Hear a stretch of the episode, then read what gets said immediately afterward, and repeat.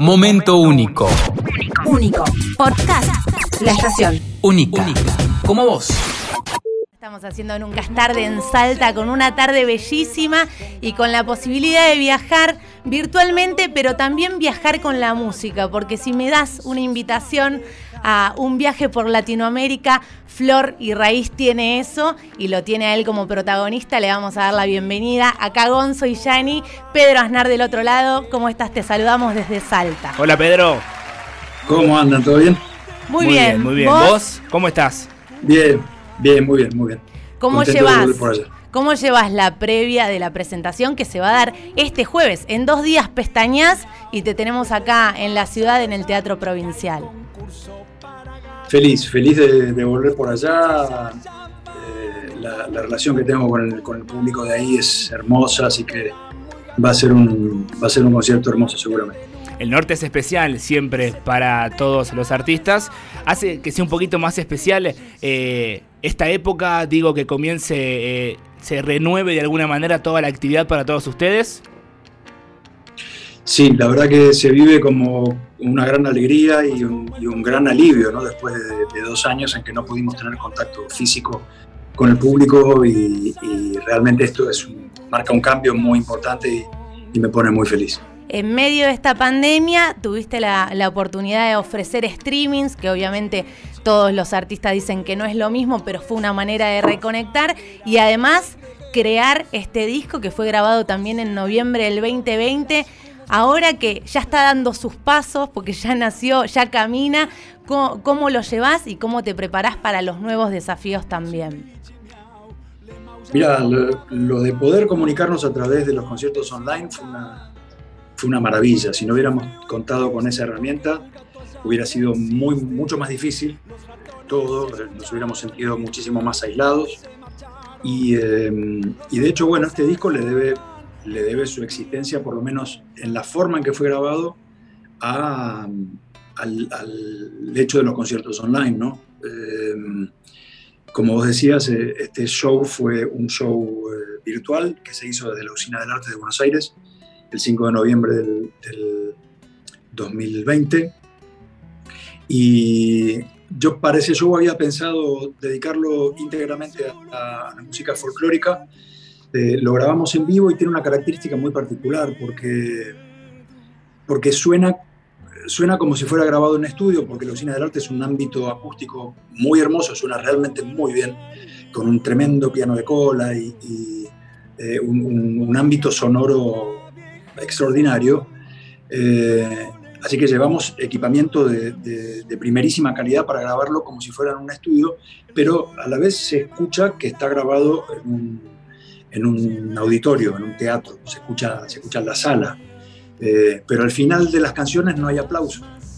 Y a la vez nosotros estamos tocando con la misma, con el mismo, el mismo ímpetu y la misma eh, calidez que, que ocurre cuando es un concierto en vivo. O sea, de hecho fue un concierto en vivo con el público del otro lado de las pantallas.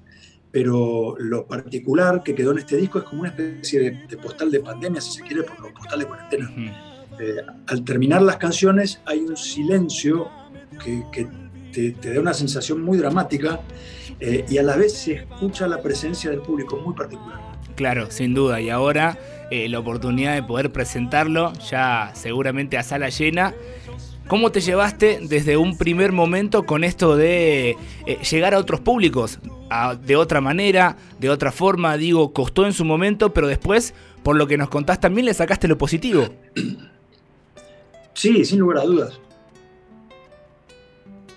Eh, los conciertos online lo que permitieron también es que, es que estuvieran es que estuvieran viendo gente de todas partes del Claro. mundo. Entonces me llegaban mensajes de todos lados, de Nueva Zelanda, de Polonia, de México, de Sudáfrica eh, y por supuesto de todo nuestro país eh, y de toda Latinoamérica. Fue, fue muy especial porque, porque abrió, abrió a muchísimos más públicos.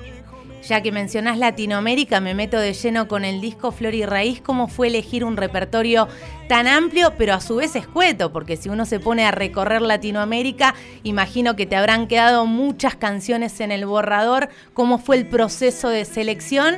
Y si a partir de lo que quedó en el borrador se viene algo más en relación, un número dos, por ejemplo. Mira, elegí, elegí favoritas mías y, lo que quise hacer con este disco fue recorrer el folclore no solamente de nuestro país, sino abrirlo a, a, folclores hermanos, por así decirlo, ¿no? de todo el continente. Y, de esa manera fui, fui tomando cosas de autores notables de distintos países. Hay, hay música de siete países. Entonces hay, hay figuras eh, imperdibles, figuras que son que son hitos en la música de esos países, como son Chico Buarque de Holanda, Chabuca Granda, eh, Violeta Parra, Alfredo Citarrosa. esa fue un poco la, tónica con la cual elegí el repertorio. ¿Y cómo es, Pedro, meterse en cultura, en música de otros países? Porque sabemos que es un tema sensible en cuanto a aquellas personas que por ahí escuchan sus canciones preferidas de infancia, adolescencia, modificadas de alguna manera, pero obviamente siempre con el respeto. ¿Cómo es meterse en la cultura, pero con otra propuesta? La intención fue la de, la de darle a estas canciones una, una impronta fresca, moderna, actual, y, y que que tuviera que ver con, mi manera de hacer música, ¿no? que tuviera que ver con el lenguaje que yo uso. Eh, seguramente habrá, habrá gente que, que lo disfrutará mucho, otra gente dirá, me quedo con los originales, puede pasar, pero, pero mi intención fue la de hacer un trabajo respetuoso y a la vez renovador, de, de, ayornarlo, ¿no? de, ponerlo, de ponerlo al día. Vos sabés que esta mañana estaba escuchando el disco, que nota aparte, esto es, subjetivo, me encantó la versión de Dos Gardeñas, y pensaba, te, quiero preguntar qué le pasa al artista con las nuevas plataformas, si hay que respetar el orden de escuchar el disco, porque antes vos comprabas el CD o, el formato que sea, y escuchabas del 1 al 15, y ahora se puede aplicar mucho lo aleatorio. ¿A vos te molesta, modifica la obra o está bueno también que cada uno lo interprete como quiera, tipo rayuela por ahí? Mira, depende, depende del disco, depende de la obra, porque si, si habláramos de un disco conceptual en el que el, orden de escucha de las canciones va a modificar la percepción eh, o, el disfrute de la obra como un todo, en todo caso lo podés indicar y podés pedir que lo escuchen en el orden que sea. Pero fíjate que ya, ya desde, el, desde el CD ya tenías la función de escuchar en forma aleatoria. Entonces, eh, una vez que dejamos los vinilos atrás, eh, ya la escucha no es obligatoriamente de punta a punta del disco. Y aún cuando estaban los vinilos, yo me acuerdo de, yo como, como oyente también había ciertos temas que me los salteaba, ponía la púa en el, surco siguiente e iba al otro. Claro y, después con el tiempo ya se iban gastando siempre los mismos, ¿no? Eh, Pedro, me, meto de lleno en el próximo jueves y, engancho la pregunta de Yanni.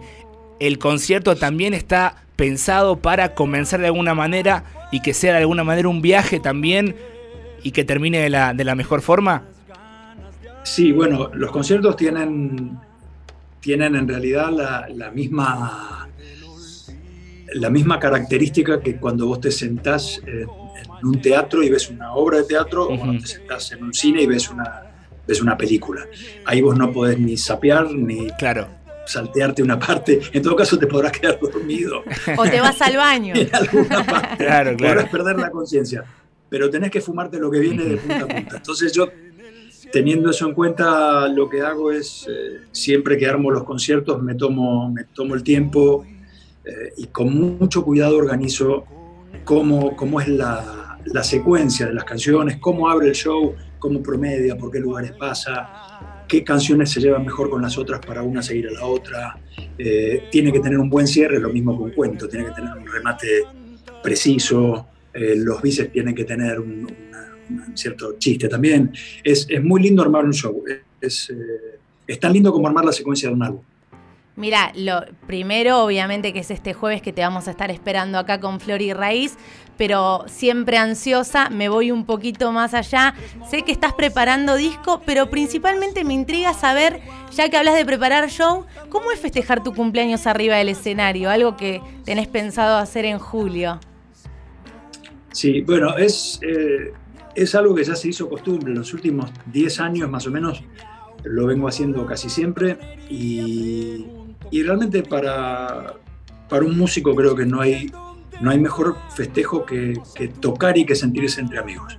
Y felizmente tengo una relación con la gente que me escucha de, mucha calidez y de mucho afecto. Eh, así que se, siente como estar entre un grupo de amigos grandes, ¿no? Eh, y como te digo, tocar es, eh, es el mejor regalo que yo me puedo hacer a mí mismo y que estén todos mis amigos ahí presentes eh, es, presentes es el mejor regalo que ellos me pueden hacer a mí.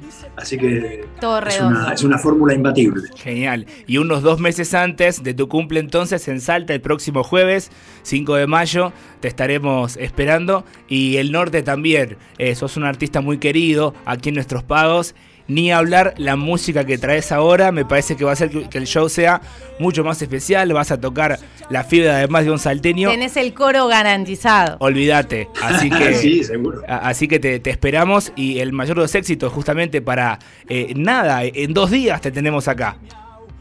Dale, una alegría inmensa para mí volver a verlos, así que nos encontramos ahí en el teatro. Muchísimas gracias. gracias. Hasta el jueves será entonces. Que sigan bien, hasta el jueves. Pedro Aznar con nosotros, ¿eh? Espectacular, la nota súper cálida. El próximo jueves 5 de mayo estará con nosotros Teatro Juan Carlos Arabia y obviamente que de a poquito ya nos vamos metiendo en esta linda oportunidad que tendremos los salteños. Momento único. Único. Podcast. La estación. Única. Como vos.